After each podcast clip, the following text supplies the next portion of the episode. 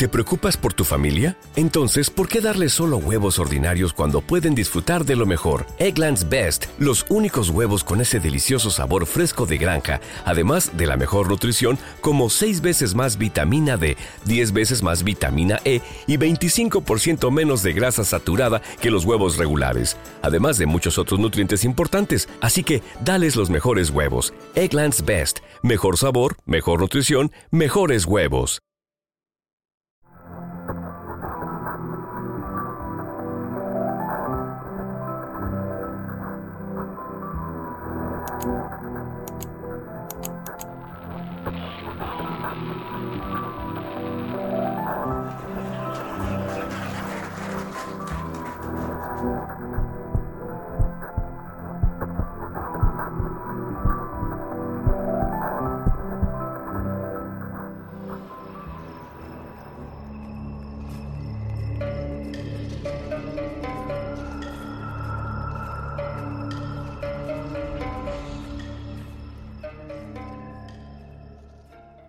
Buenas noches, persona normal, y sé bienvenido a un capítulo de Japón normal, for normal people.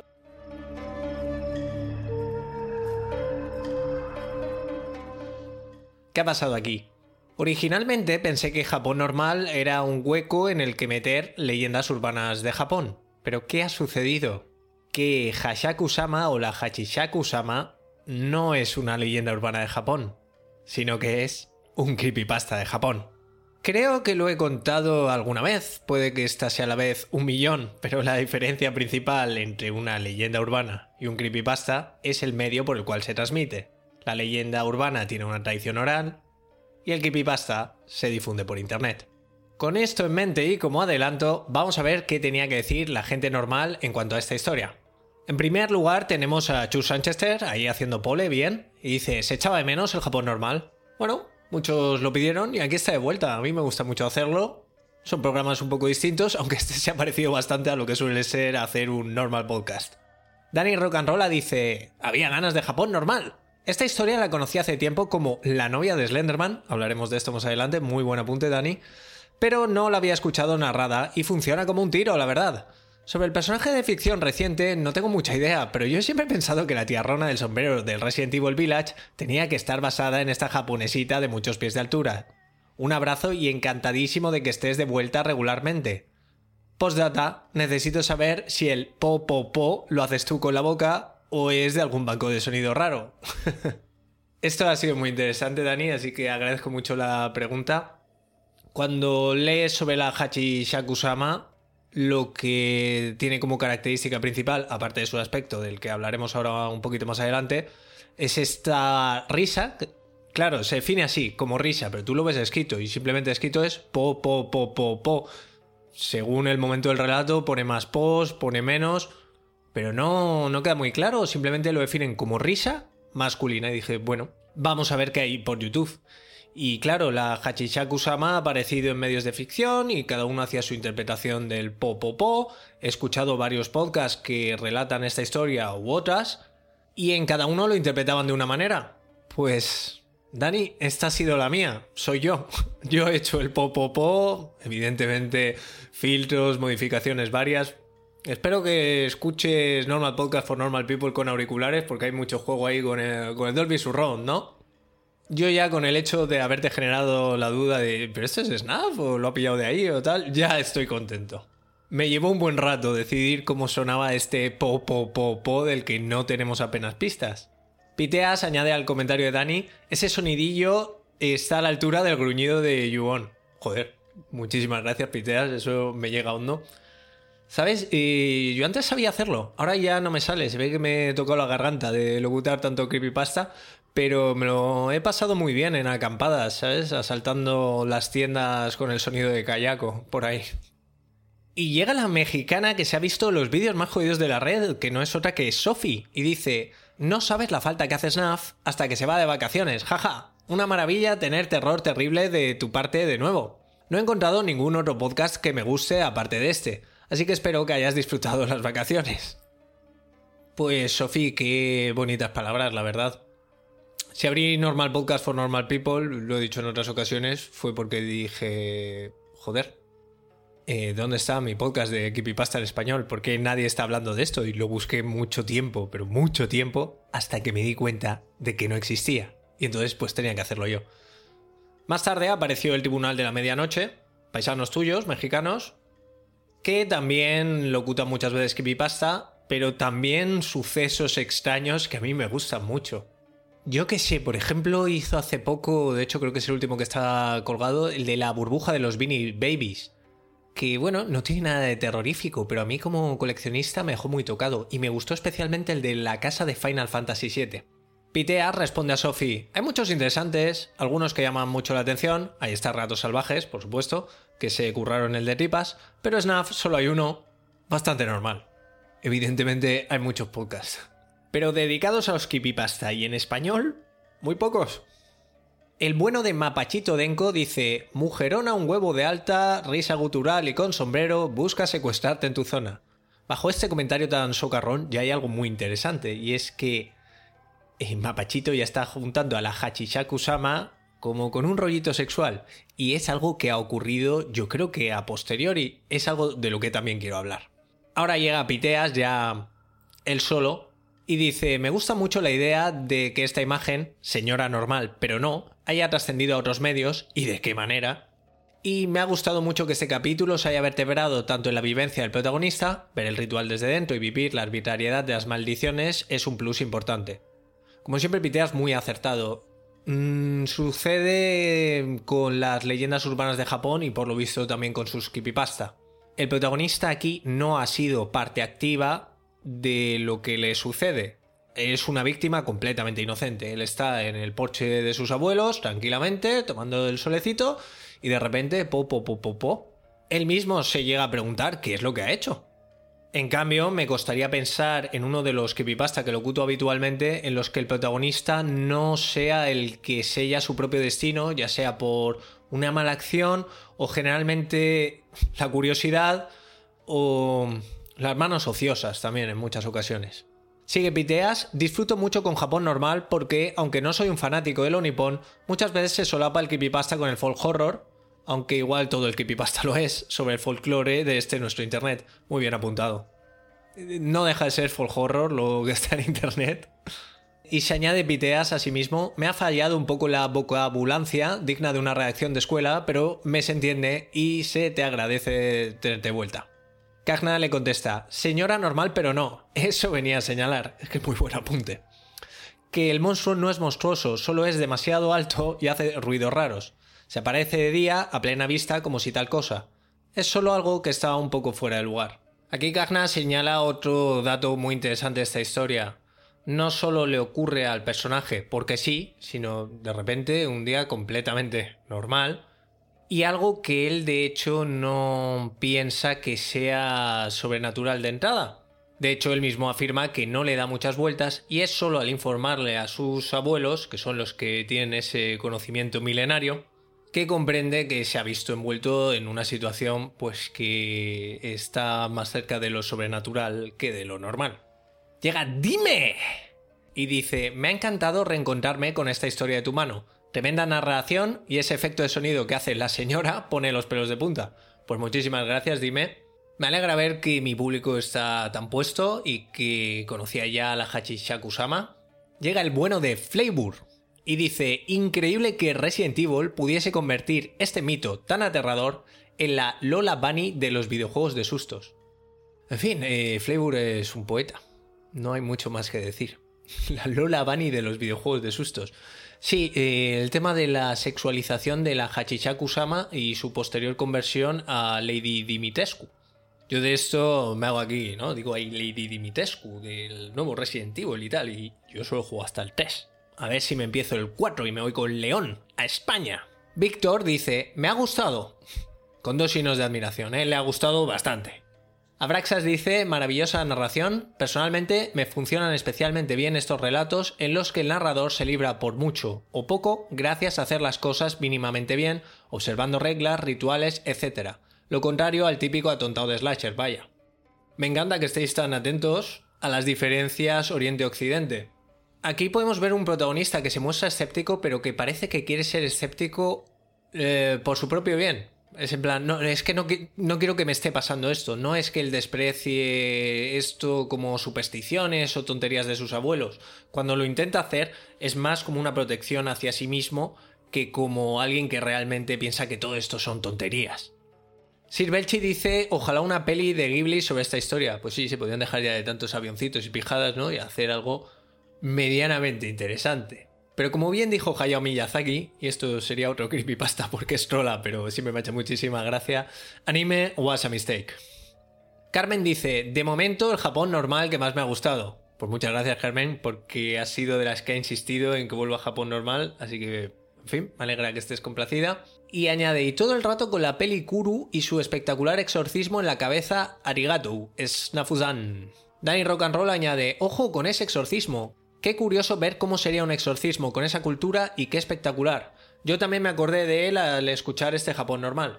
Pues me voy a tener que ver la peli de Kuru, la he fichado. He visto que dura 135 minutos, pero bueno, se saca el tiempo para estas cosas. Y ahora en cuanto al relato en sí, para mí este relato es puro Japón. Están las letras para escribir los lugares o personajes sin entrar en detalle, ¿no? Y la prefectura de X en el pueblecito de Y y con K-san que me ayuda y como protegiendo identidades, como te lo quiero contar, pero tampoco quiero enmarronar demasiado. Hay una cosa que es que se nota que la traducción es regular y en la historia además se mezclan cotidianidad y superstición con naturalidad. Algo, como he dicho otras tantas veces, muy propio de Japón. De hecho, creo que mi parte favorita es en plan, no, y bueno, eh, la Hachichaku-sama está aquí encerrada en este pueblo y es que lo han acordado con los otros pueblos, ¿sabes? Han hablado ahí entre ayuntamientos y han dicho, bueno, pero tú tienes preferencia en cuanto a los tratos con aguas. Ah, vale, entonces me la quedo. De locos, ¿no? Imagínate el papel en el que pone eso. Como decía, yo creo que este es el texto original, con lo de Japón es muy complicado. Porque, claro, siempre estoy accediendo a traducciones, nunca accedo al texto original.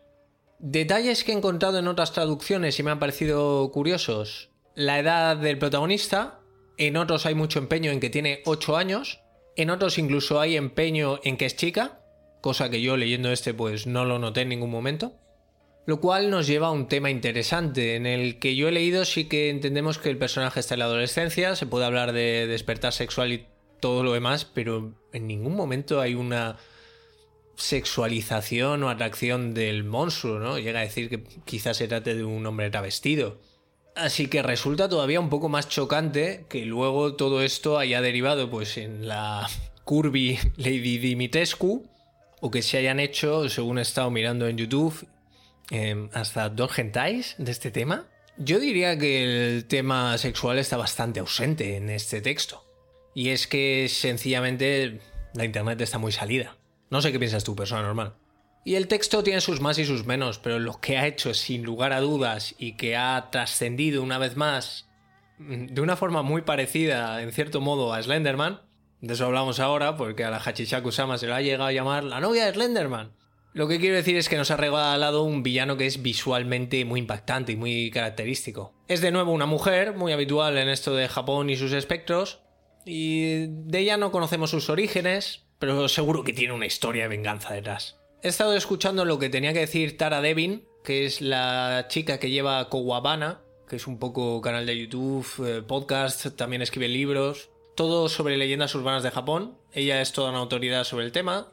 Sé que estuvo viviendo en Japón un tiempo, creo que era traductora o algo así, pero en fin, una tía muy interesante y una referencia en todos estos temas. Y creo que ella tampoco tiene claro si la Hachishaku-sama es un yokai, es un yurei o dónde podríamos catalogar esto. Pero antes de hablar de la Hachishaku-sama o Hashaku-sama más en profundidad, es buen momento para decir lo de yo pongo lo creepy y tú pones la pasta. Me he pillado el Echo Knight de PlayStation 1. NTSC, solo salió en USA y en Japón, claro. Así que... no sé, vamos a por el Michigan Report from Hell. Muchas gracias, persona normal. Esto de apoyar al podcast, ya sabes, me ayudas a costear aparte los costes del podcast, aparte de los costes de una costosa colección de PlayStation 1 o PlayStation 2 principalmente. Escuchas el programa pues generalmente los viernes a la medianoche, a veces los sábados a la medianoche, en lugar de la medianoche del domingo. Lo escuchas sin publicidad y yo te mando mi agradecimiento eterno, como se lo tengo que mandar en esta ocasión a Borja, entre paréntesis Subor98. Muchas gracias Borja Y a Silvia Camarasa, que no la tengo identificada en absoluto, pero se ha unido este mayo, así que muchísimas gracias Silvia. Vamos con la Hachichakusama o Hachakusama, no sé por qué a veces de una forma o a veces de otra.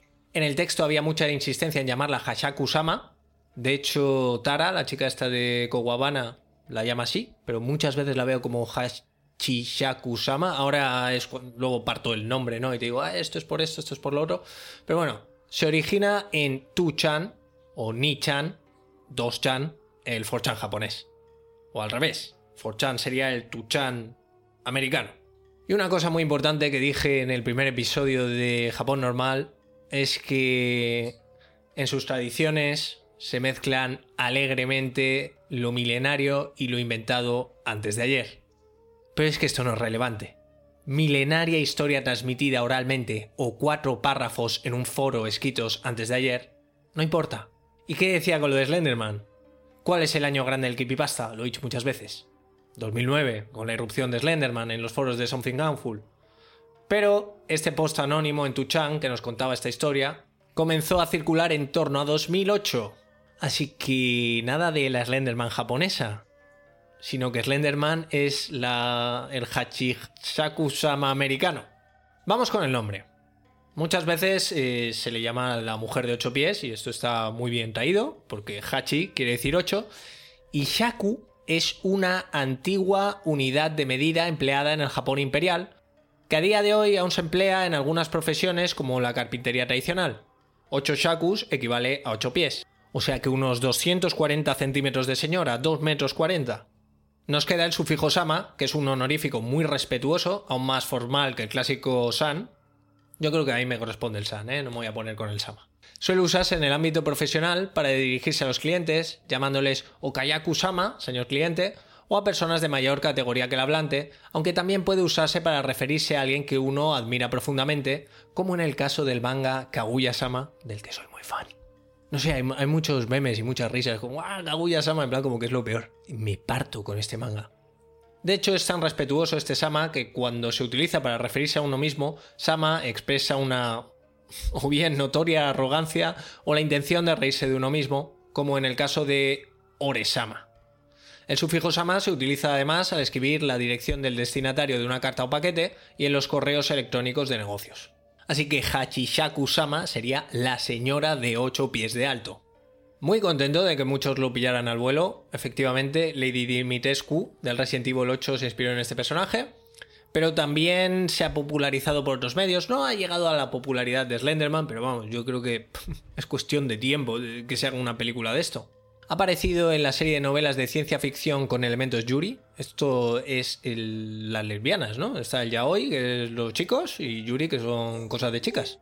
Y estas novelas de ciencia ficción que decía con elementos Yuri es Other Side Picnic, que tuvo además su adaptación anime. Creo que va de unas chicas que, bueno, pues cosas de chicas y además investigan cosas paranormales. Qué guay, qué envidia, ¿no? La verdad es que me gustaría ser una chica con su tonteo ahí, ¿no? Porque imagino que los japoneses, ¿no? Todo ahí contención e investigar cosas paranormales. Hay un detalle en la historia que creo que es una mala traducción. Se nos dice que la Hachichaku-sama viste de blanco para luego decirnos que a veces aparece vestida de luto. En Japón, al igual que en Occidente, al funeral se asiste vestido de negro, tanto hombres como mujeres. Pero es la difunta, en femenino, porque el hombre Mm, cuando lo entierran generalmente puede ser con un kimono o también con un traje a la occidental, pero es la mujer la que viste invariablemente un kimono blanco. Y como hemos dicho otras veces, pues también se le suelta el pelo y de ahí lo del pelo largo negro más blanco, pues suele ser que no es de este mundo. En la historia tenemos otro elemento clásico de este folclore japonés, ¿no? La sal para alejar a los malos espíritus. En Japón la sal es considerada purificadora y un preservador de la pureza. La sal está muy presente en muchos de los rituales japoneses. Por ejemplo, es habitual que tras asistir a un funeral se te obsequie con un pequeño paquete de sal que dejarás caer en tu propia puerta para que no se te quede pegado nada que no toque.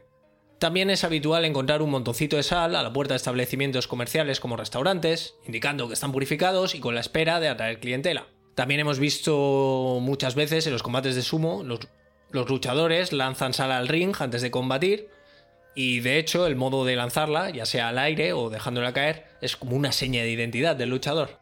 Esta historia tiene como poco otro par de elementos interesantes. Uno es el rollo este de no, y llamamos a los familiares, aunque fueran familiares lejanos y tal, como se ha llegado a sugerir que la Hachishaku-sama tiene como un buscador de perfil genético o algo así, y que entonces buscando al chaval con los familiares se lía porque tienen genética similar. Ha sido muy divertido en realidad hacer esta investigación sobre la Hachishaku-sama porque la conclusión era Mira, es que esto se inventó antes de ayer. Este chaval anónimo o chaval anónima escribió esto aquí en Nichan y a partir de ahí hemos tirado. Y hemos hecho mogollón de dibujos, bastantes de ellos guarros. Otra cosa que la emparenta con Slenderman es el tema de los niños, pero como estuve hablando con Francisco J. Pérez, lo de Slenderman con los niños no queda claro, parece que los hipnotiza en cierto modo, pero también se llega a sugerir que los salva de los adultos. En cambio, las intenciones de la Hachishaku-sama, pese a que también son desconocidas, en todo momento se intuye que son malignas. No hay una salvación, está buscando la perdición de los niños o jóvenes, y aquí son claramente las generaciones anteriores las encargadas de preservar este futuro. Hay una parte del relato que lo deja muy patente. Tanto mi abuelo como mi padre estaban listos para sacrificarse por mí e ir y morir en mi lugar. Y otro elemento que te puede haber dejado un poco pillado, ¿no? Ahí de choque Oriente-Occidente es esto de las estatuas Gizo. Esto existe.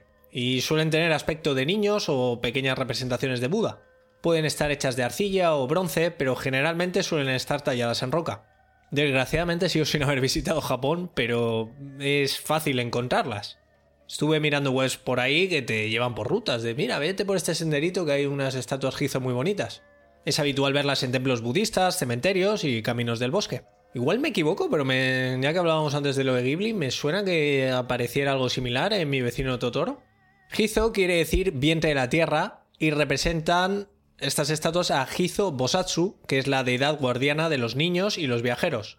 Y como decía, suelen encontrarse en caminos del bosque y es como del gusto de los propios japoneses que sean erosionadas por la lluvia y que estén cubiertas de musgo. Aparte de ser guardián de los niños y los viajeros, otro propósito es proteger el espíritu de los niños no natos o de los fallecidos antes que sus padres, lo cual tiene bastante sentido con la historia que estamos contando. Se dice que cuando un niño es nonato, es un aborto, vamos, o fallece antes que sus padres, no van a ser luego capaces de cruzar el río a la otra vida, pues no han tenido tiempo de acumular buen karma, y entonces pasan sus días haciendo torres de piedra para hacer méritos que les permitan ganarse el paso a la otra vida. Se supone que los yokai malignos tiran abajo cada día estas torres y por eso es habitual encontrar alrededor de la estatua Gizo en cuestión torrecitas de piedras que la gente hace para ayudar a estos espíritus de los niños en su tarea. Se dice también que estas estatuas Gizo pueden colar a los pequeños entre sus ropajes para ayudarles a pasar al otro lado. Y una cosa también muy bonita y muy curiosa de estas estatuas es que a menudo la gente las cubre con pañuelos, gorros, capuchas y otras prendas, siempre de color rojo, porque ancestralmente el rojo se ha considerado una protección ante los espíritus malignos. Y esto es todo lo que he podido recopilar en cuanto a esta historia. Creo que de nuevo estamos ante el caso de una ideación de alguien por internet que sabe crear algo que es visualmente muy potente.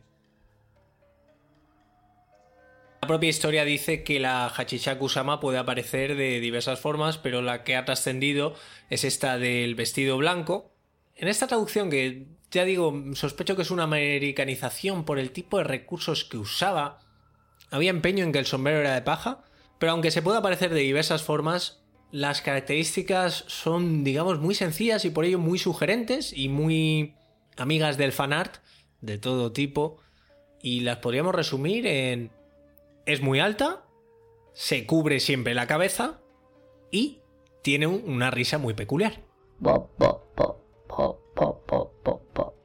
Y aunque en el relato quizás sea algo muy rebuscado, de nuevo tenemos la estructura habitual de las leyendas urbanas japonesas. Problema, solución.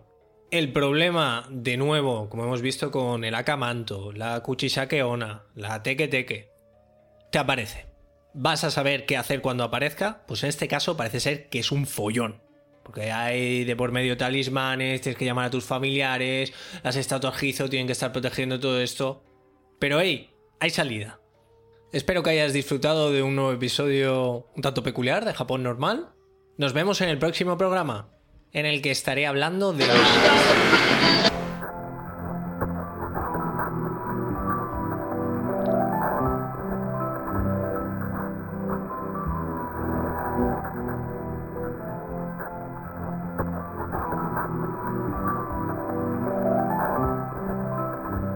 Soy Snaf, y esto que acabas de escuchar ha sido otro capítulo de Normal Podcast for Normal People.